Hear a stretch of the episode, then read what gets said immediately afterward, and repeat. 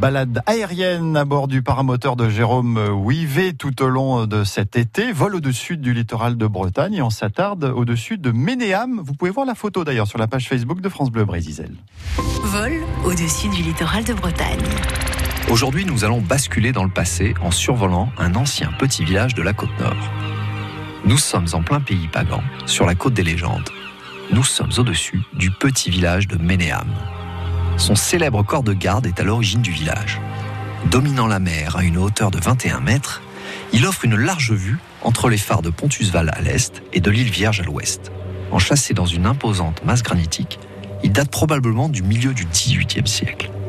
Idéal pour surveiller l'activité maritime, d'autant que sa position au milieu des rochers lui offrait un camouflage parfait.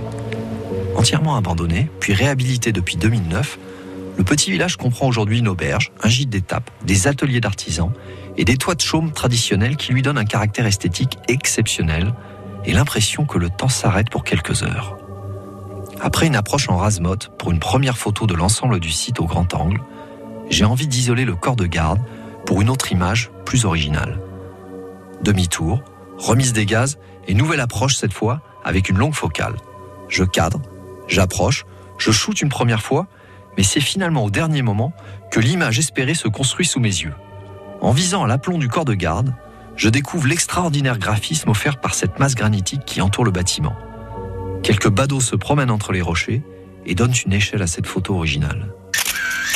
Mon conseil photo du jour, composez vos images en jouant avec les formes et les couleurs. C'est une habitude qui deviendra instinctive avec le temps, une sorte de réflexe. Pas besoin de réfléchir, l'art de la composition et de l'équilibre des éléments doit être naturel. C'est à force de photographier que l'on devient photographe. Un peu comme le forgeron, n'est-ce pas? France Bleu Brésil.